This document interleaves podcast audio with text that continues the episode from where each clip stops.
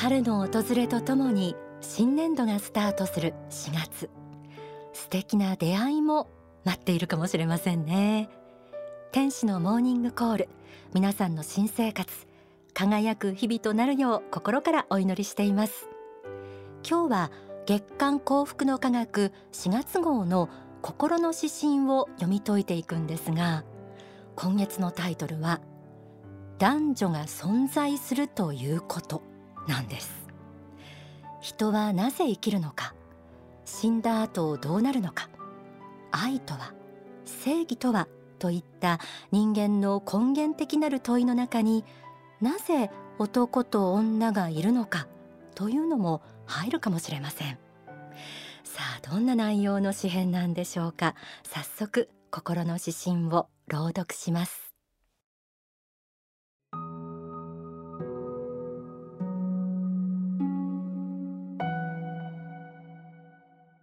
男女が存在するということ。人の世に男と女が存在するということ。まことに不思議な感じがする。なぜ男は男でなぜ女は女なのか。宗教や道徳は長年にわたり男と女の間に戒律を作り罪を作り続けた。地獄の存在を信じない人間が増えて教会の牧師の説教が虚しく虚空に響き渡る頃になってもテレビや週刊誌が男女のスキャンダルを追い続けさも当然と言わんばかりに断罪する。エデンの園で知恵の木の実を食べたのはイブではなくてあるいは誘惑の蛇の方ではなかったの。今では男が男を愛し女が女を愛する同性婚の時代が始まった。神様もさぞ頭を痛めておられよう。異質なものを生み出したのは新しい創造のため。だったはずだ。何が悲しくて男女が競争し合い憎み合う時代となったのか。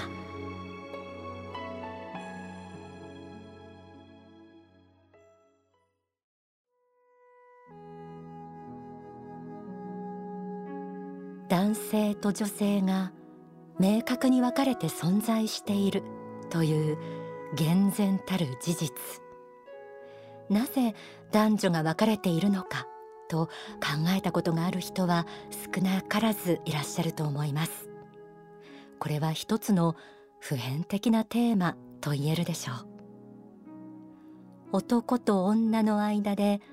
愛が生まれ葛藤が生まれ憎しみもまた生まれます。男と女の間で繰り広げられる愛憎劇は時に激しく時に眩しくいつの時代も文学や芸術の題材にもなってきました。心の指針男女が存在するということ。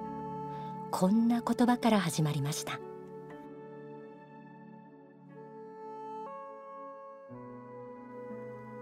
人の世に男と女が存在するということ。まことに不思議な感じがする。なぜ男は男でなぜ女は女なのか。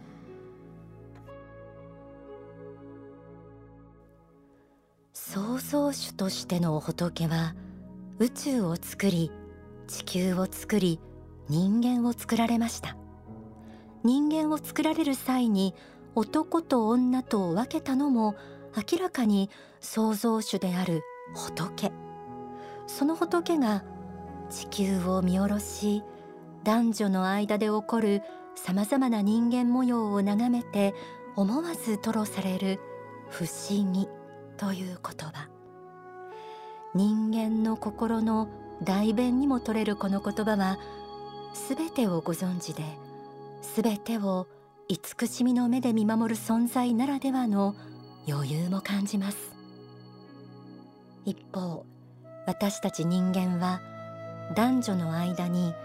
越えてはならない一線があるということや心を投与しないと踏み外す恐れがあるのがこの男女の関係であるということを誰に教わらなくてもどこかで知っています。心の指針でも言及されているように古来より宗教や道徳ではそれを教えや戒めとして説いて一定の戒律やルールを共有しようとしてきました。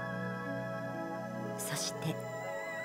宗教や神仏を信じない人が増えた現代ではテレビや週刊誌が男女のあらぬ仲をスキャンダルとして取り上げまるで神仏の代わりにでもなったかのように断罪し人々の好奇心を煽っています。そして詩編では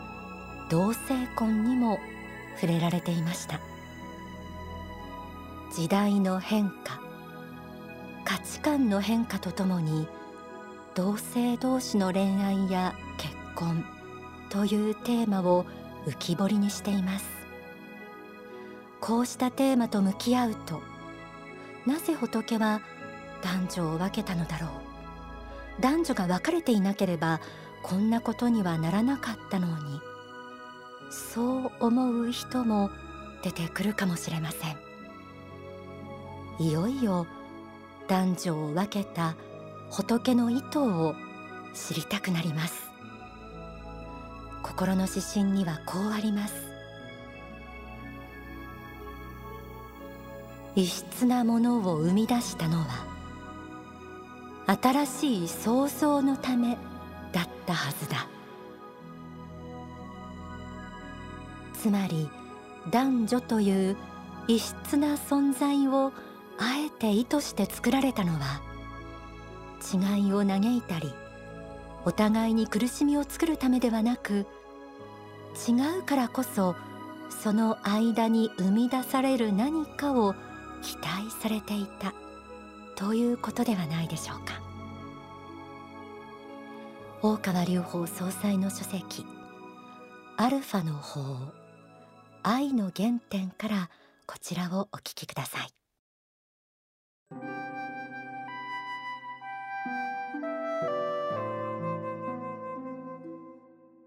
男女を分けることによって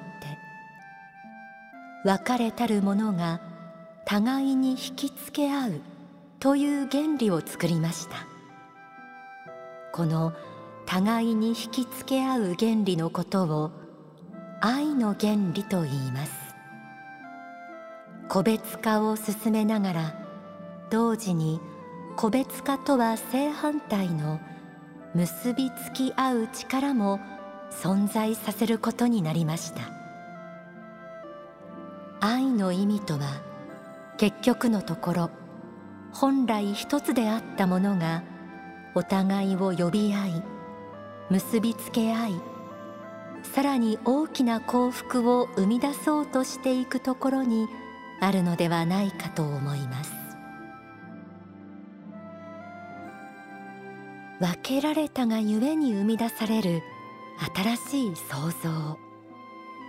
その要となるのはやはり愛だと言えそうです。もしたった一人の人間がこの世にポツンと置かれたならそこには他者との葛藤も苦しみもないかもしれません。しかし仏は男女を分け個性も一人として同じにはされませんでした。違う者同士が互いの個性を尊重し理解し合おうとすることで育まれる愛の喜び。男と女が惹かれ合い結びつけ合う中で育まれる愛の喜びをその過程で生じる嫉妬や憎悪なども全部含めて体験して心を耕してほしい。成長してほしい。そのような意図があったのではないでしょうか。愛を介在させた新しい創造の喜び。これが仏から人間に与えられたのではないでしょうか。心の指針はこんな言葉で締めくくられています。何が悲しくて男女が競争し合い憎み合う時代となったのか。男女が尊重し合い協力し合い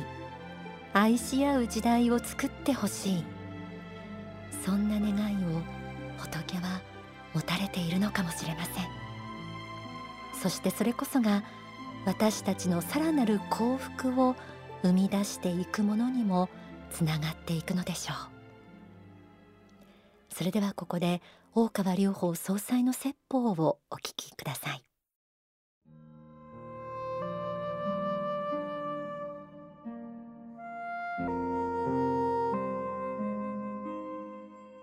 い天正輪廻の過程では、まあ、いろんな経験を積んだ方がいいことが多いんで、まあ、今回、まあ、100点満点思った通りには生まれられなかったかもしれませんけども。男女違うものを作ったんです。が同じものにしなかったのはねそれはそれは違うタイプの2種類の生き物でですね協力したりしながら生活を送ることの方が魂の進化になると思ってそう予定して作ったものなんです。これが嫌ならあの単性生殖みたいに男性は男性男性から男性が生まれる女性から女性が生まれるみたいなそういう生まれ方ってできないわけではないんですけども変化が乏しくなるんで魂の経験が落ちるんですね。経験の量が増え落ちてくるんですね。そういうことで、えー、望ましくない。で、まあ、男女2つ作ったことでいろんな人生ドラマができてくるんですよね。もし男だけ女だけの世界だったら小説もドラマもできませんわね。実際ね面白みがないわね。相手がいて、えー、違ったタイプがいてで面白いんですね。でそういうふうに、えー、作ってあって魂を磨き合って育むために、えー、作っているんですね。だからどうかねあの今回だけ見たらやはり条件は必ずしも同じだとは言えないと思うし不公平だと思われる面は結構あると思うんですけどもまあ長い目で見たら霊界とこの世比べたらこの世は大体10分の1ぐらいしかいないですから期間的に10分の1ぐらいしか本当生活しないことが多いですのであの世の方はすごく長いですからそれで見て、えー、まあ、一つのチャンスだなとなどういうふうに与えられても一つのチャンスだなと思って生きることがよろしいんじゃないかと思います。自分に与えられたチャンスの中でですね最大の魂の経験ができるようにね一つ努力していただければ幸いです。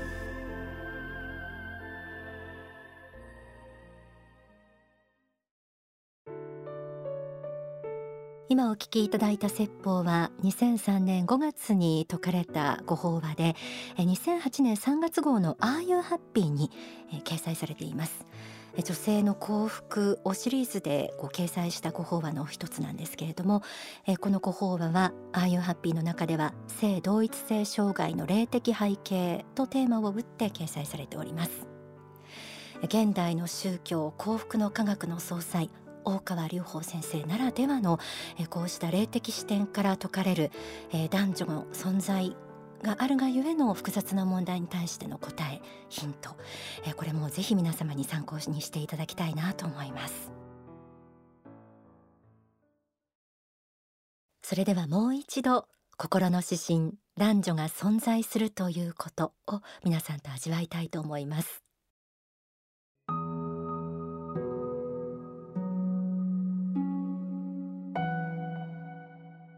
男女が存在するということ。人のように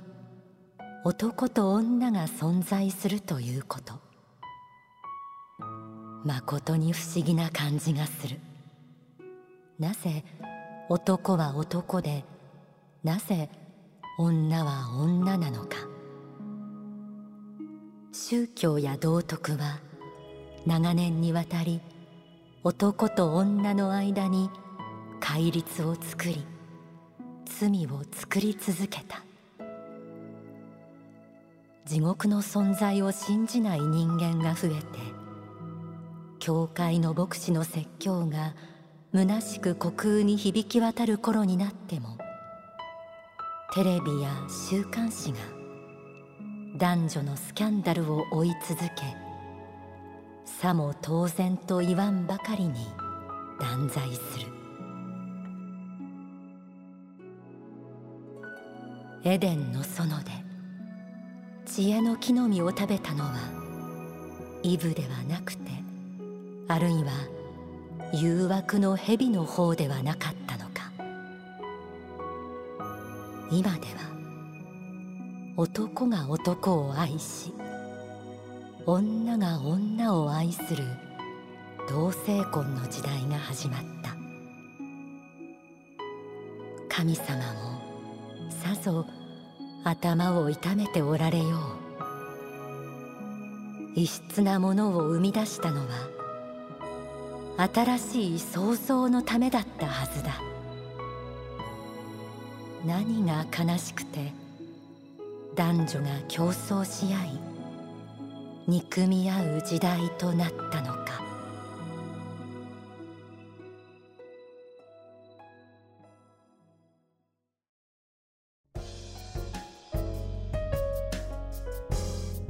天使のモーニングコールこの時間はちょっぴり息抜きオンダソファーのコーナーです毎週たくさんのメッセージをいただくんですけれどもなかなかこうすべての人のメッセージがご紹介できないあるいはいつもご紹介できないこともあったりして今日はですねこの場を借りて2月あるいは3月にいただいたお便りの中から、えー、少しピックアップしてご紹介したいと思います。えー、そうですね番組そのものに対するメッセージもいつもいただくんですけれどもこちらは大阪府の吉川紀美子さん初めてのお便りということでおはがきでいただきました。朝起き会に出席させていただいております。そして帰ってラジオにスイッチを入れます、えー、いつも聞かせていただいております。これからも良いお話を聞かせてくださいませ。といただきました。ありがとうございます。静岡の杉山正恵さんおはがきです。ラジオ聞いてますよ。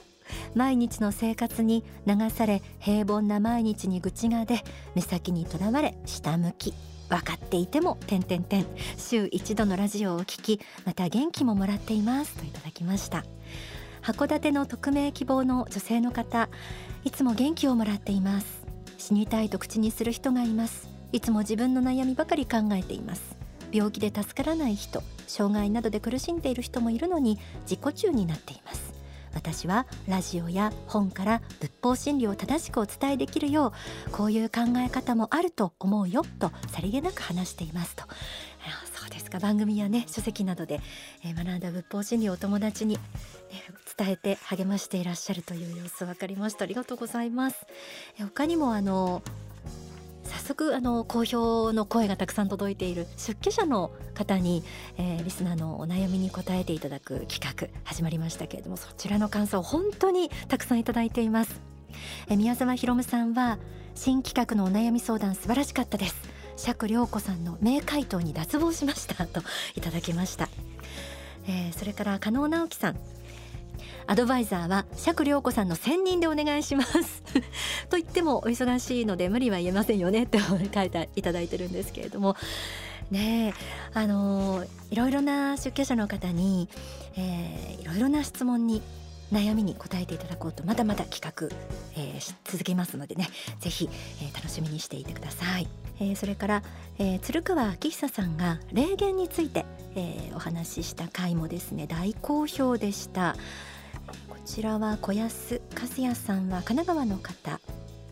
宗教家であり霊能者でもある大川先生の説法をこれからも楽しみにしています。霊言の結論は運命の好転なのですね。と、ね、あの鶴川さんがおっしゃってた霊言を学ぶことでどんなメリットがあるかというといろいろこう視野が広がって運命が好転するとこう断言をされていましたけれどもね、